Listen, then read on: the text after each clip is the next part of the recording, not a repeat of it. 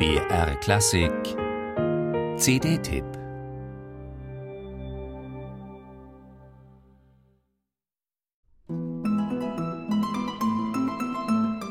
Auf der Suche nach Adjektiven zur Umschreibung von spanischer Musik landen Plattenfirmen, Werbetexter oder auch Musikjournalisten gerne bei feurig. Geht es darum, den Klang einer Harfe in Worte zu fassen, steht dann da womöglich etwas wie zart. Was macht also Xavier de Maistre auf seiner neuen CD Serenata Española? Genau, er bringt feurig und zart zusammen.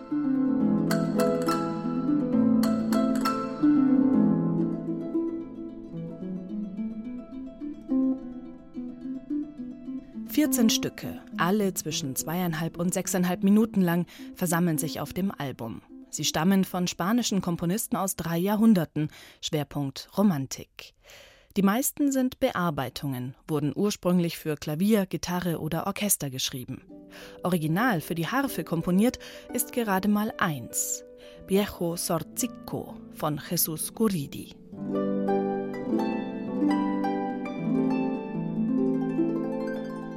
Möglicherweise sticht es deshalb heraus.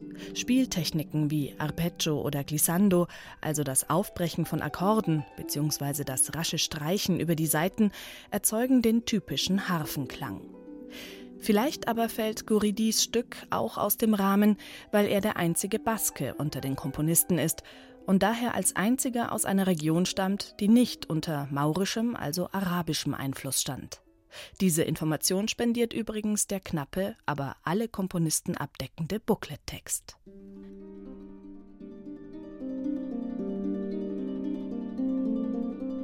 Die CD Serenata Española bietet auch ein paar Hits. Den Danza Española Nummer 1 von Manuel de Falla, Recuerdos de la Alhambra von Francisco Tarrega oder das im Hintergrund zu hörende Asturias aus der Suite Española Nummer 1 von Isaac Albeniz.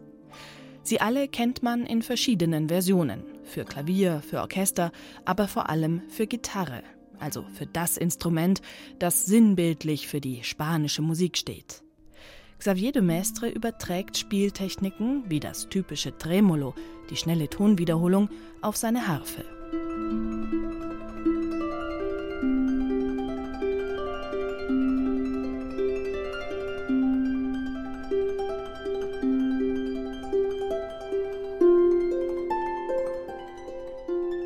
Dadurch kommt er nah ran an den bekannten, fast schon zum Stereotyp gewordenen Gitarrenklang Spaniens.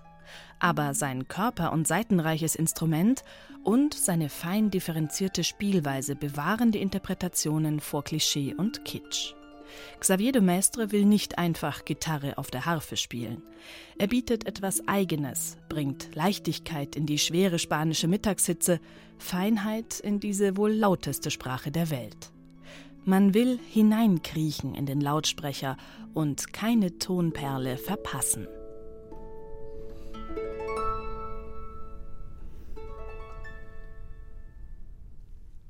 Das Feuer fügt dann sie hinzu, ein spanisches Original, wenn auch in Mexiko geboren, Lucero Tena. Ehemals berühmte Flamenco-Tänzerin mit beeindruckender Zweitkarriere als Kastagnettenspielerin. Dieses Jahr wird sie 80. Durch die Zusammenarbeit habe sie ihm geholfen, ins Herz dieser speziellen Musik vorzudringen, schreibt der Harfenist. Ich sage, die beiden Musiker ergänzen sich wie zwei Pole. Gemeinsam haben sie eine jeweils ureigene Anmut.